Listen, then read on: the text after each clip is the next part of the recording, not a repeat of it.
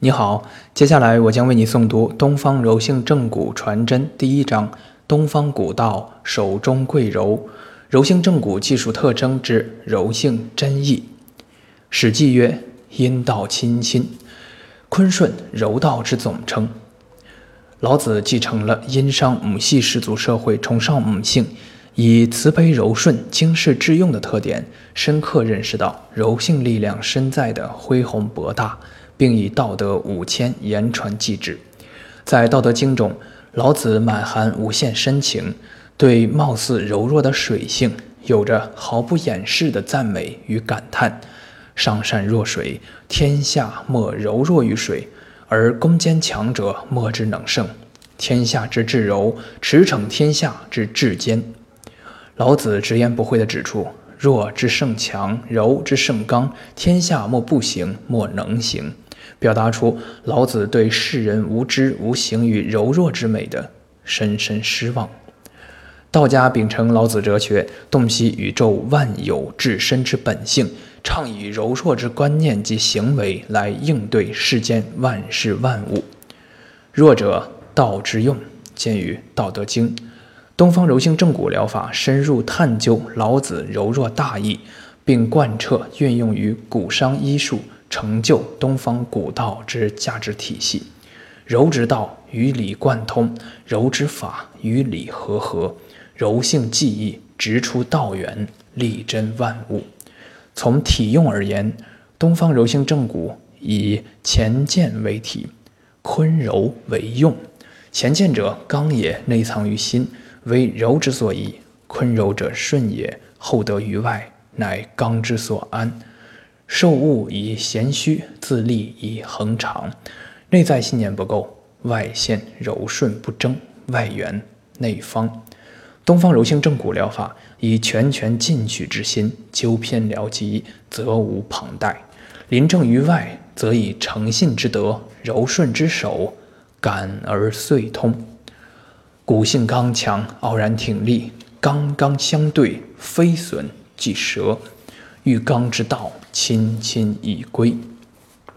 义之大有，以至尊之位，行载物之厚德，虚中而柔顺，笃信于人，故上下群阳皆与之呼应。阴柔得尊位，群阳拥戴，苍天以佑之。彖曰：柔得尊位大中，而上下应之，曰大有。其德刚健而闻名，应乎天而实行。彖，大有外卦黎明，内卦乾见。心明眼亮，智慧日生谓之明。明以行见，见出欲明。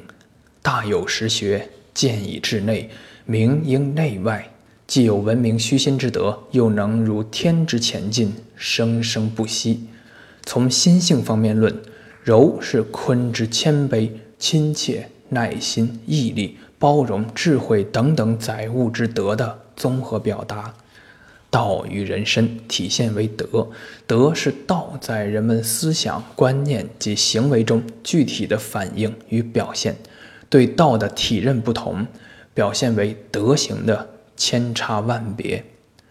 道贵谦卑，谦者安止顺受，有。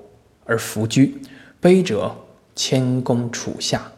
浮躁与狂妄是柔性正骨技艺的天敌。东方柔性正骨疗法的根本性指导思想合于大有义理：以柔为尊，以柔为刚，以柔为行为准则，以柔应对骨性之刚强。大有义理，外可指导治骨疗疾，巧手夺天工；内能立志律己。养无浩然之正气，须以受物有容乃大。柔性正骨学人必须要消除对待，心性寒凉，何谦礼让。柔性的心性乃是柔性技法之根。道无奇怪，格物致知。柔性之意契合人体结构生理，乃格物之知也。此格物，外从科学上求，内从心性上求。内外路径虽然不同，但其最终目标殊途同归。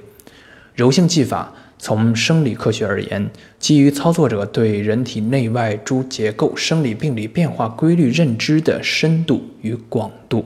从生物力学角度来说，体现出对人体筋骨结构空间及软组织结构粘滞与流动原理的把握；而实现柔性技法的条件，则离不开柔和、静定之心性的参与贯彻。内外共修，人我互参，以其把握疾病发生的与变化之机，故能强调策略性的整复计划与进程。毛太之正骨真言：挪骨举手，顺理已成章。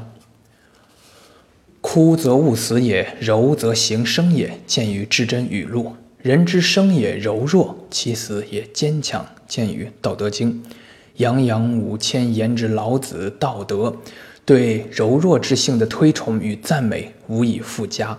不仅坚强处下，柔弱处上的观念随手可真。随手可拈，更直言，貌似柔弱的新生事物，常常有着最为旺盛、强大的生命力。力量与信息能量的关系相合又相对，力量本身既饱含信息能量，然而力量大小与信息能量的关系却甚为微妙。当代信息科学的前沿探索已经开始领悟到，无形而神秘的未知领域才是宇宙的主要构成部分。量子物理科学已经深入玄秘的境地，柔与静相通，柔与空明无碍，能柔能静，静至于虚极，静笃。静定之中所关照的惊人现实，是伟大的灵动信息及其力量于柔静之极中因云而生。黄岩集云：“大道根源只是稀夷微妙。”见于《乐玉堂语录》。美国著名身心灵导师巴夏带给我们的信息：最伟大的力量所需要的，只是最轻微的碰触。台湾作家林清玄在《柔软心》一文中指出：“唯其柔软，我们才能敏感；唯其柔软，我们才能包容；唯其柔软，我们才能精致；也唯其柔软，我们才能超拔自我。”诗文所描述的不仅仅是文学家的思想境界，更表达出我们古商手法医者长指之下的现实。